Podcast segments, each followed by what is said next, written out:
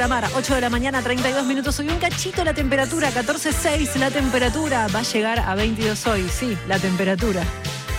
Bueno, vamos a seguir hablando del tema en relación a los cambios de ministro. En este caso vamos a establecer contacto con Andrés Rodríguez de UPCN y también es secretario adjunto, eh, secretario general, perdón, de la CGT. Andrés, ¿cómo va? Lautaro te saluda. ¿Qué tal? ¿Cómo andan ustedes? Buenos días. Bien, Andrés. Eh, bueno, ¿qué análisis haces de los cambios en el, en el gabinete comunicados el día de ayer, oficializados el día de ayer? No, positivos, realmente. Es un resorte propio y una decisión presidencial y se ha tomado como corresponde y las y los, y los digamos los, las candidatas que llegan a los diferentes ministerios son compañeras por salvo la, la compañera de mujer que yo no la conozco personalmente no puedo juzgar, pero tiene un antecedente dentro de la acción que hizo en su propia provincia, San Luis, pero de cualquier manera, tanto Tolosa Paz como Kelly Olmos son dos compañeras de fuerte militancia en el peronismo y que tienen experiencia y que realmente eh, no tenemos nada que objetar, todo lo contrario. Andrés, algunos ayer en los medios decían, bueno, no se le consultó a la CGT, no hubo eh, charla previa, esto sucedió, tendría que haber sido necesario, no importa. No, yo no quiero entrar en ese en esa cuestión porque es muy superficial. Mm.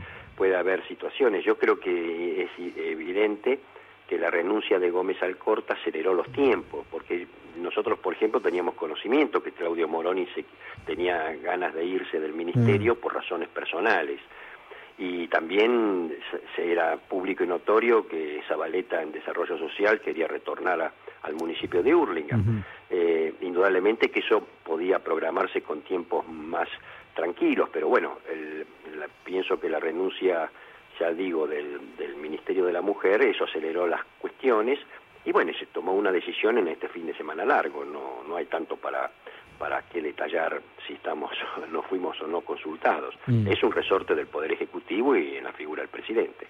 Andrés, ¿y qué expectativa tiene en relación a lo que le toca a Kelly Olmos? No, buenas. Eh, consideramos, ya digo, que Kelly Olmos es una compañera de militancia, es una compañera que tiene experiencia y realmente vamos a tener seguro una relación muy cordial y, y digamos, y efectiva con, con la ministra así que veremos cómo se van resolviendo los problemas que normalmente aquejan a los trabajadores. Eh, acá hay dos ejes vertebrales que nosotros también machacamos mucho y lo hemos venido diciendo de hace bastante tiempo, que es una política de empleo mucho más fuerte, mucho más ofensiva, que tenga que ver con convertir la informalidad en trabajo decente y, y trabajo amparado por la seguridad social. Y el otro tema es que los salarios no pierdan poder adquisitivo, por eso las paritarias tienen cláusulas de revisión que se están practicando en casi todas las actividades como para actualizar permanentemente los salarios que, y no que no pierdan con este ritmo inflacionario que indudablemente es muy negativo. Ojalá que se pueda también empezar a controlar y a disminuir. Por, sabemos que es lento la, uh -huh. la posibilidad de hacerlo, pero por lo menos que haya una tendencia hacia la baja de la inflacionaria. ¿Y qué expectativa tiene en relación a esas cuentas pendientes, sobre todo el tema de paritarias? Y bueno, hasta ahora se están manteniendo, como digo, todas las paritarias están revisándose, eh, todas han ya tenido una primera revisión y eh, todas han también trazado en su despliegue eh, otras otras segundas revisiones para más adelante. Eh, no nos olvidemos que las paritarias tienen diferentes fechas, es decir, no, no es como el, el, año fiscal que empieza en enero y termina en diciembre, alguna por ahí coincide, pero la mayoría tiene diferentes comienzos a, a, lo largo del año y por supuesto terminan en general el año que viene. Así que en ese, en ese devenir, digamos, de, de tiempo, eh, iremos ajustando lo más posible para que los salarios no pierdan, de esto se trata. Andrés, ¿qué valoración hace de la gestión de Claudio Moroni en el Ministerio de Trabajo? ¿Cómo? Perdón, no te entendí. ¿Qué valoración hace de la gestión de Claudio Moroni en el Ministerio de no, Trabajo? No, buena, buena. Claudio siempre ha tenido las puertas abiertas al Ministerio, siempre ha tenido un trato cordial con los gremios, siempre ha buscado intentar solucionar las diferentes problemáticas, así que realmente nosotros tenemos eh, la mejor opinión sobre la gestión de Claudio Moroni en el Ministerio de Trabajo.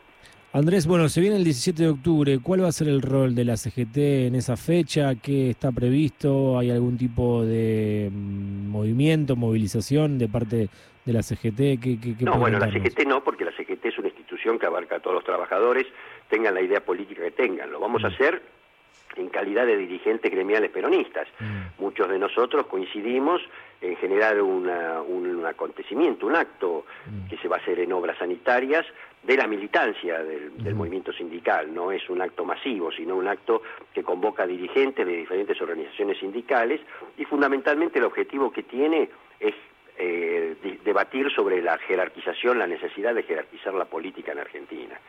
Eh, y en ese sentido el movimiento obrero también cumplir un rol porque fue formado por Perón en ese sentido, donde tiene una conciencia política más allá de, lo partidario, tiene una conciencia política donde desea, por supuesto, sentarse con otros sectores comunitarios y también tener participación en el diseño de la Argentina.